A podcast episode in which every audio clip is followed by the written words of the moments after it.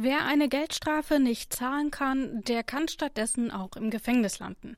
Ungefähr jeder zehnte Strafgefangene ist nämlich ursprünglich gar nicht zu einer Haftstrafe verurteilt worden, sondern sitzt eine sogenannte Ersatzfreiheitsstrafe ab. Allerdings trifft das häufig ärmere Leute und deswegen wollen wir uns heute bei Ist das gerecht mal damit beschäftigen, was eigentlich eine Ersatzfreiheitsstrafe ist und wo die Probleme liegen und welche Alternativen es gibt.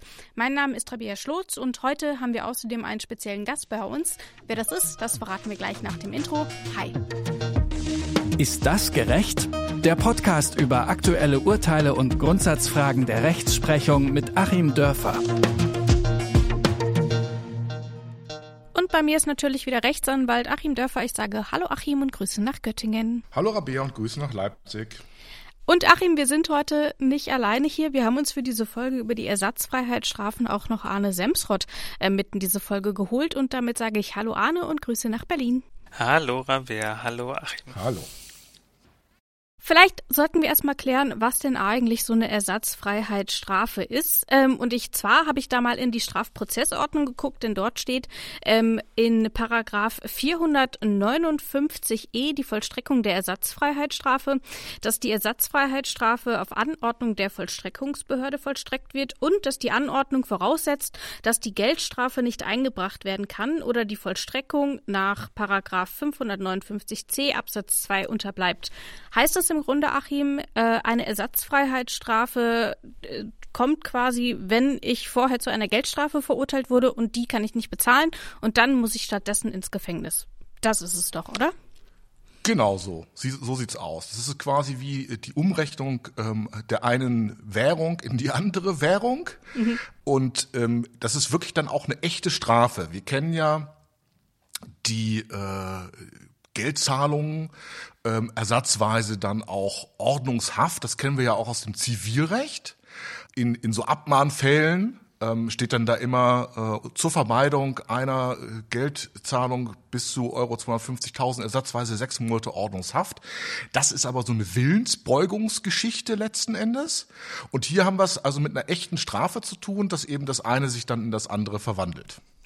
Und gilt es äh, für alle Straftatbestände, wo eine Geldstrafe ausgesprochen werden kann, oder gilt es nur für bestimmte Delikte? Nein, klar, das gilt überall. Ähm, das ist ja im Grunde, dass auch so ein bisschen so ein Privileg entzogen wird. Der Normalfall ist ja, dass eine Freiheitsstrafe ausgeworfen wird. Insoweit ist es dann ein bisschen eine Privilegierung, dass ich stattdessen eine Geldstrafe bekomme. Darauf wird der Verteidiger dann auch immer hinarbeiten, mhm. dass eben dieses Mildere, was ich einfach mit, mit Geld abwenden kann, ähm, ausgeworfen wird. Äh, aber tatsächlich, wenn die Geldstrafe dann nicht bezahlt wird, ist sozusagen diese Logik, ob die Logik so klug ist, darüber werden wir ja noch sprechen, mhm. ähm, dass das Ganze dann wieder zurückfällt in die Freiheitsstrafe und ähm, so Law and Order Leute, wie zum Beispiel auch der sehr maßgebliche Strafgesetzbuchkommentator, aber leider eben auch Altnazi äh, Herbert Tröndle hat dann davon gesprochen, den kann man dann bei Wikipedia zitiert sehen, da erschreckt man sich so ein bisschen, die Ersatzfreiheitsstrafe sei das Rückgrat der Geldstrafe. Also hier soll dann eben so Law and Order mäßig ähm, dann durchgesetzt werden, wenn jemand dieses Friedensangebot ähm, nur zu zahlen nicht annimmt, dann geht's eben in den Knast. Dann schauen wir uns doch mal die Zahlen an und damit schauen wir auch ein bisschen zu dir, Arne. Das Statistische Bundesamt gibt an, dass zum Beispiel am 30. Juni des vergangenen Jahres rund 3400 Insassen eine solche Ersatzfreiheitsstrafe verbüßt haben. Und durchschnittlich ist es so, jeder zehnte Strafgefangene ist ursprünglich gar nicht wegen einer Haftstrafe im Gefängnis, sondern wegen dieser Ersatzfreiheitsstrafe. Arne, was glaubst du denn? Wie groß ist denn das Problem überhaupt? Ihr beschäftigt euch ja beim Freiheitsfonds regelmäßig damit, weil ihr eben die Leute wieder aus dem Knast rauskauft. Wie ist denn deine Einschätzung? Wie groß ist das Problem? Wir kommen ja sozusagen vom Kleinen ins Große. Wir haben äh, all diese Fälle jeden Tag ähm, bei uns im E-Mail-Postfach und am Telefon. Deswegen ist der Eindruck bei uns auf jeden Fall da, dass es sehr groß ist. Mhm. Ähm, es gibt leider in diesem Bereich äh, nicht so wahnsinnig viele Statistiken, die wirklich ähm, tagesaktuell oder auch bundesweit einem Zahlen ausgeben. Und jetzt gerade in der Corona-Pandemie, wo teilweise die Vollstreckung von Haftstrafen ausgesetzt ist, ist gar nicht so einfach herauszufinden, wie viele es denn ungefähr im Schnitt sind. Wir haben so aus vergangenen Jahren auf jeden Fall Statistiken gesehen, nach denen jedes Jahr knapp 7000 Menschen wegen, und das ist jetzt unser Teilbereich des Ganzen, wegen äh, Fahren ohne Fahrschein äh, letztlich äh, und der nicht gezahlten Geldstrafen mhm. dafür mhm. eine, eine Haftstrafe, ähm, eine Ersatzfreiheitsstrafe antreten müssen. 7000 Leute pro Jahr, das ist natürlich schon eine ganze Menge. Ähm, wir im Projekt haben jetzt innerhalb von ein paar Monaten, von drei Monaten 260 Personen befreit. Ähm, das sind so die großen Ordnungen, mit denen wir uns hier beschäftigen. Vielleicht sollten wir auch noch mal ganz kurz erklären, wie ihr da eigentlich vorgeht. Also ähm, der Freiheitsfonds, der basiert auf Spendengeldern. Und das heißt, ihr sammelt Spenden ein und dann können sich Leute an euch wenden, die sagen, hier, ich konnte meine Geldstrafe nicht bezahlen, jetzt bin ich, keine Ahnung, 30 Tage im Knast. Äh, könnt ihr nicht irgendwie die Geldstrafe übernehmen und dann komme ich wieder raus? Oder wie muss man sich dieses Prozedere vorstellen? Ganz grob ist es so, bei uns ist es ähm, jetzt nicht für alle Ersatzfreiheitsstrafen, das Problem ist insgesamt natürlich noch viel größer, mhm. sondern tatsächlich nur für den Straftatbestand äh, Erschleichen von Leistungen, beziehungsweise ist dann, was wir Fahren ohne Fahrschein nennen. Ähm, da die gerne freigekauft werden will, dann braucht man noch einen Nachweis darüber, dass es tatsächlich ähm, auch Fahren ohne Fahrschein ist, was das Delikt ist, das dem zugrunde liegt. Ähm, und was wir da, wenn, wenn wir das haben, können wir im Prinzip in dem Moment überweisen und und äh, bei Ersatzfreiheitsstrafen ist es ja tatsächlich auch so, wenn man die Geldstrafe bezahlt, kann im Prinzip in dem Moment die Person dann das Gefängnis verlassen. Das heißt, im Idealfall, wenn die Bürokratie besonders schnell ist und alle hinterher sind, kann ein paar Minuten oder ein paar Stunden nachdem die Überweisung geschehen ist und das registriert wurde, dann die Person auch direkt aus dem Knast in die Freiheit raus. Wenn ich vielleicht kurz ähm, was dazu sagen darf. Arne, ich habe dich ja auch neulich schon mal gehört im Radio und ich saß da so wie angewurzelt und dachte, das ist ja bestechend einfach. Natürlich ist das so. Und das scheint auch so ganz einfach zu sein. Aber es ist im Grunde ja auch nicht trivial. Weil ähm, wenn wir von der Ersatzfreiheitsstrafe als Rückgrat der Geldstrafe reden, dann brecht ihr ja quasi das Rückgrat. Und du hast auch von befreit geredet. Das ist ja wirklich so eine Art Gefangenenbefreiung. Und das ist eben keineswegs trivial in unserem Rechtssystem und auch äh, sozusagen rechtsphilosophisch, weil man natürlich eigentlich schon möchte, dass das Ganze abschreckenderweise durchgeführt wird. Und es ist auch nicht normal und auch nicht unter allen Umständen legal, aber hier eben schon, dass Dritte dann zahlen. Also man diskutiert durchaus als Jurist, ob zum Beispiel, wenn der Chef für einen Lkw-Fahrer Bußgelder übernimmt und bezahlt das, ob das dann nicht eine Strafvereitelung möglicherweise ist. Und ihr vereitelt ja eigentlich auch die Strafe und befreit die Leute. Also das wollte ich nochmal herausstreichen, dass das überhaupt keine Trivialität ist, obwohl es so logisch scheint, ähm, sondern wirklich schon echt so eine Lücke, die man gefunden hat in dieser Mauer aus Law und Order, ähm, ja, was eben wirklich ganz interessant ist, dass man äh, eigentlich dann, wenn wenn du sagst 7000 äh, Fälle davon im Jahr, sagen wir mal ähm, 200 Euro Geldstrafe, dass man eigentlich mit 1,4 Millionen Euro im Jahr ähm, dieses Deliktfeld völlig legalisieren könnte. Das ist gut, dass du sagst. Ich glaube, äh, das ist vielen gar nicht so klar. Ähm, es war auch tatsächlich in der Vorbereitung auf dieses Projekt gar nicht so klar, ob wir nicht vielleicht tatsächlich doch in diesen Bereich der Strafvereitelung reinlaufen. Ähm, zumal ähm, zwar es Bundesgerichtshofurteile äh, zur Bezahlung von Strafen von Dritten gibt, aber ich glaube, so ein Fall, dass ein Fonds tatsächlich von hunderten Menschen die Strafe mhm. bezahlt, das ist dann schon nochmal ein anderer, äh, ein anderer Schnack. und na, es wird jetzt, glaube ich, keine Staatsanwaltschaft schon jetzt gar nicht äh, nach drei Monaten noch äh, da Ermittlungen aufnehmen, ähm, aber ähm, das ist auf jeden Fall schon was Besonderes, was wir da, glaube ich, auf dem juristischen Bereich so, äh, so machen. Ähm, und ich glaube, wir zeigen ganz gut damit, dass tatsächlich man mit sehr wenig Geldeinsatz da eigentlich auch dem Staat sehr viel Geld sparen kann. Das ist nämlich so ein, so ein, glaube ich, sehr interessanter Bereich des Ganzen. Wir rechnen so im Schnitt von 150 Euro Haftkosten pro Tag. Ähm, und wenn wir das ein bisschen hochrechnen, wir haben jetzt mit dem Freiheitsfonds knapp 290.000 Euro bezahlt, um ähm, da äh, Geldstrafen auszulösen, Ersatzfreiheitsstrafen auszulösen. Wenn wir das hoch rechnen, dann haben wir mit 290.000 Euro knapp drei Millionen Euro gespart. Das ist natürlich eine ziemlich bestechende Rechnung, nach der man dann auch so sehen kann, ein Euro investieren, dem Staat zehn Euro sparen. Ähm, da muss man noch nicht mal äh, über die Betroffenen reden, was natürlich unser äh, Hauptziel ist, sondern man könnte rein aus ökonomischen Erwägungen schon sagen, da muss eigentlich an diesem System was geändert werden. Ja, jetzt argumentierst du aber natürlich so als Pragmatiker, was ich total sympathisch finde, weil es eigentlich auch so ein äh, dunkles Feld einfach mal aufhält und wir da ganz rational, pragmatisch darüber reden, ob das Ganze sinnvoll ist. Aber jetzt kann natürlich auch der Dogmatiker kommen, einer von den 80 Millionen Bundestrainern in Deutschland, einer von den 80 Millionen ähm, Kriminologen in Deutschland und kann mit äh, Kants Inselgleichnis sagen, ähm, dass wir vielleicht alle mehr oder weniger kennen. Also der Kant hat halt gesagt, wenn es noch offene Strafen gibt auf einer Insel, wo ein Volk lebt und dieses Volk verlässt die Insel, ist also eigentlich sinnlos, diese Strafen noch zu vollstrecken, dann muss es trotzdem gemacht werden. Ähm, also man kann hier ganz dogmatisch argumentieren und sagt, wenn es diese Strafen gibt, dann müssen die auch umgesetzt werden.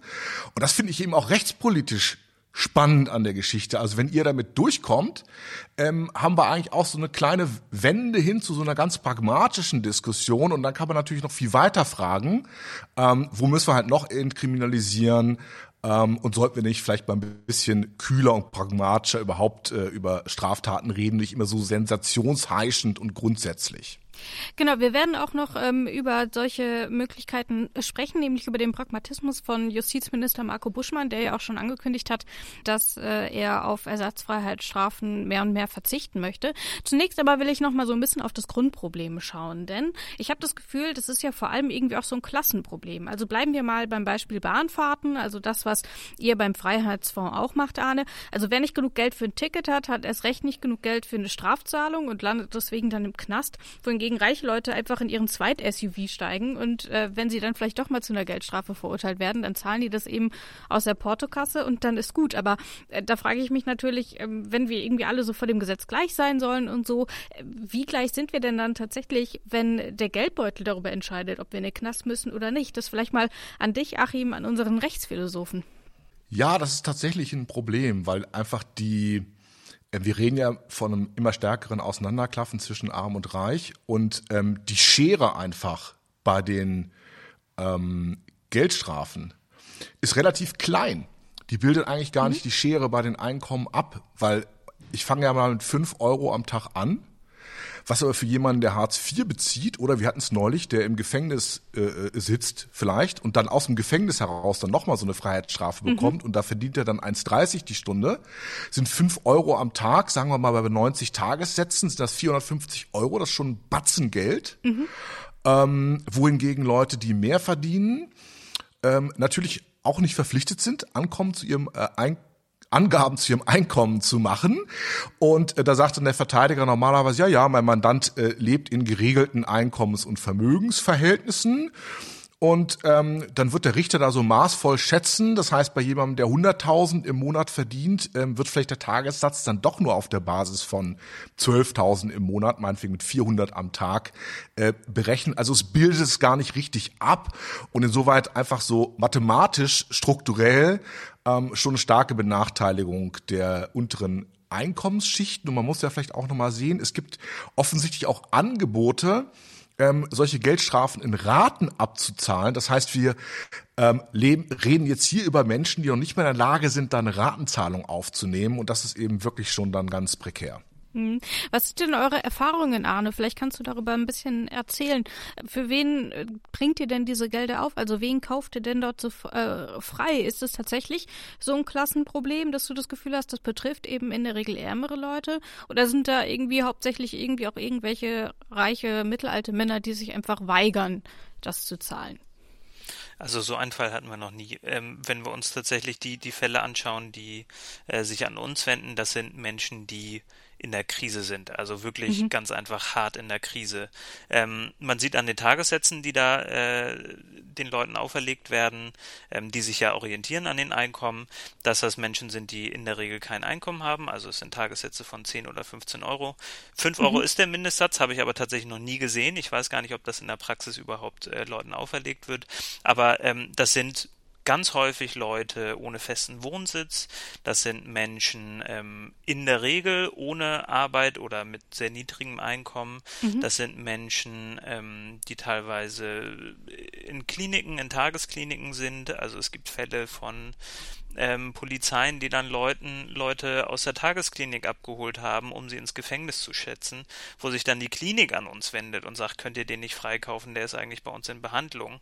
Ähm, okay. Es gibt Fälle von äh, Elternteilen, die abgeholt werden und die äh, Kinder sind in der Kita und die werden dann vom Jugendamt abgeholt und in die Einrichtung gebracht. Also wirklich, wirklich Fälle, das, das kann man sich nicht ausdenken.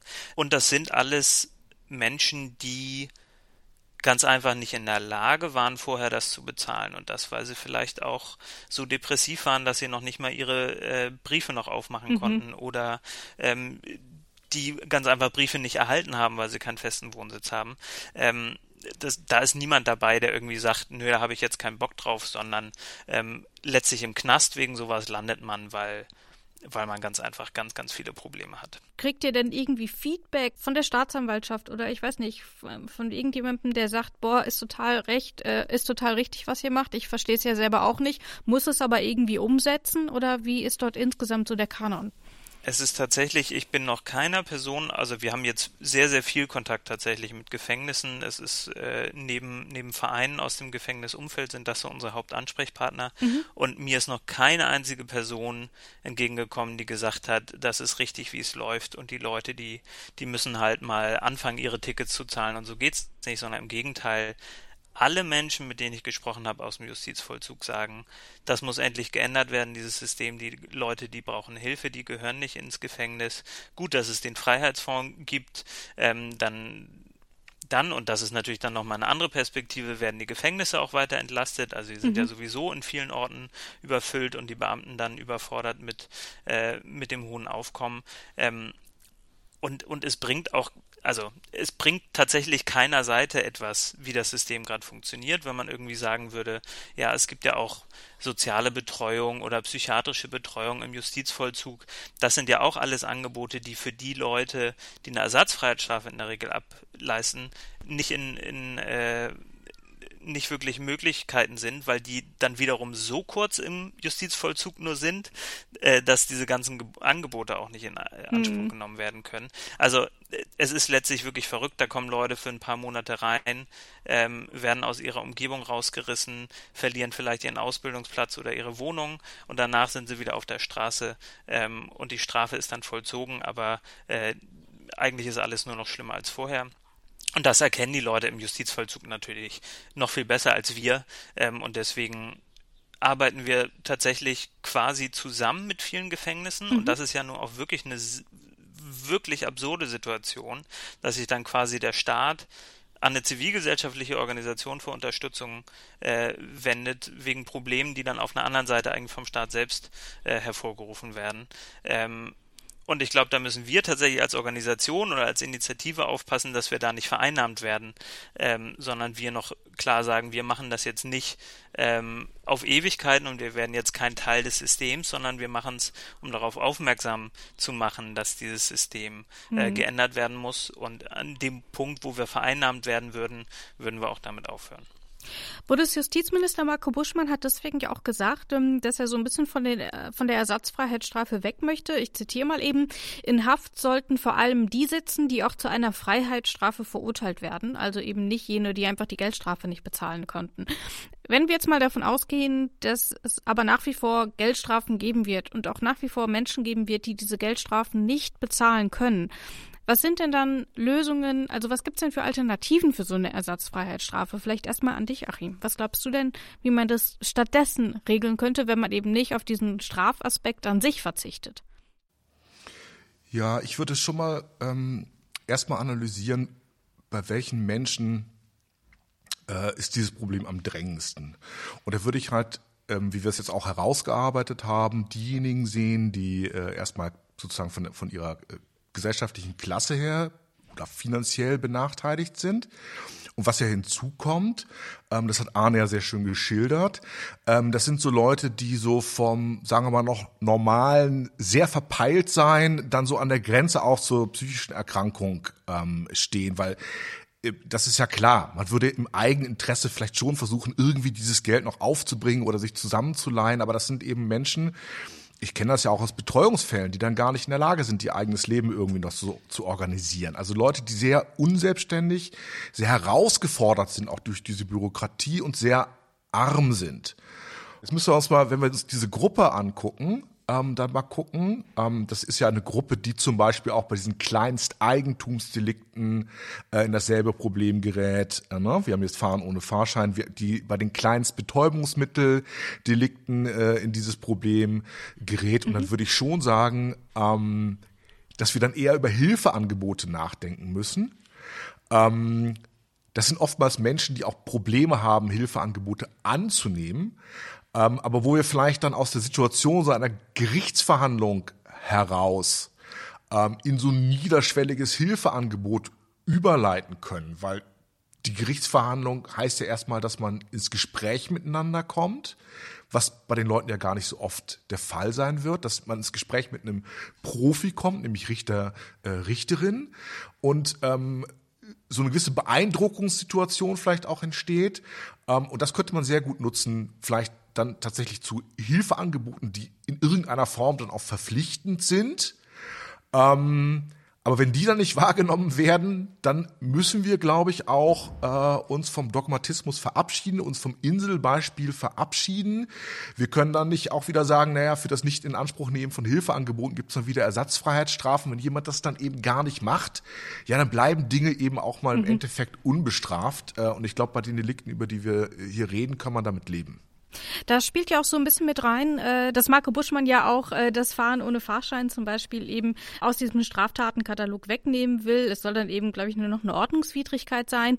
Ähm, das würde euch ja dann vielleicht doch zumindest in dieser Hinsicht äh, glücklicherweise vielleicht auch obsolet machen, Arne. Welche Alternativen siehst du denn dann noch ähm, mal von diesem Weggehen vom Straftatbestand an sich?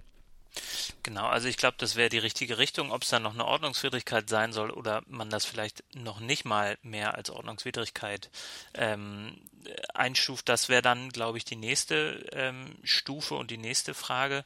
Du hast jetzt gesagt, äh, Marco Buschmann will das. Äh, das wäre schön, wenn er das will. Bisher ist die Formulierung eher, wir prüfen, ob das möglich ist und so weiter. Deswegen sind wir da noch ein bisschen zurückhaltender, ob jetzt die, die wohltuenden Worte tatsächlich auch umgesetzt werden. Das ist, glaube ich, so noch nicht klar. Und die rechtspolitische Diskussion darum hat auch noch nicht so richtig äh, stark in dieser Legislaturperiode begonnen. Deswegen schauen wir mal, was, was relativ häufig in dieser Diskussion so als Alternativen grundsätzlich zur Ersatzfreiheitsstrafen genannt wird, sind zum einen die Ratenzahlung und zum anderen das sogenannte Schwitzen statt Sitzen, also die gemeinnützige Arbeit stattdessen. Das sind aber beides Vorschläge, die letztlich bei den Personen, über die wir hier sprechen, überhaupt keine Alternativen sind. Also die Ratenzahlungen gehen dann genauso wenig mhm. wie die Zahlung äh, der, der Gesamtstrafe und das, die gemeinnützige Arbeit, ähm, die ist teilweise noch schwerer aufzubringen, weil es dann darum geht, teilweise monatelang gemeinnützig zu arbeiten.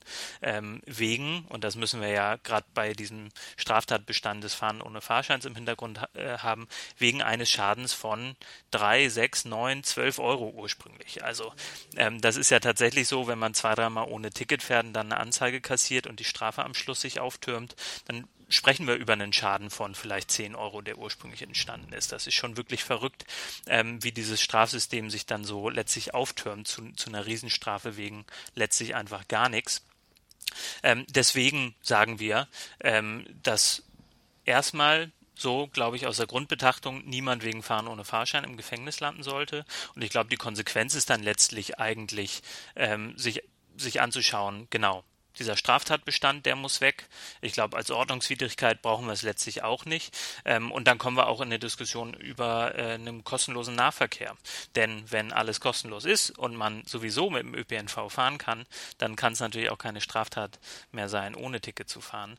Deswegen ist das, glaube ich, die Diskussion, in die wir grundsätzlich laufen sollten aus unserer Sicht. Vielleicht einen Punkt noch mal ganz kurz von mir unterstrichen, damit ich da auch wirklich niemand Illusionen macht. Dieses äh, Schwitzen statt Sitzen. Ähm, es gibt ja gar nicht genug Plätze. Das ist ja mit einem hohen Aufwand verbunden, dann Leute, die vielleicht äh, in mehrerlei Hinsicht in prekären Lebensverhältnissen sind. Ähm, dann irgendwie strukturiert irgendwo in gemeinnützigen Organisationen noch zum Arbeiten anzuhalten.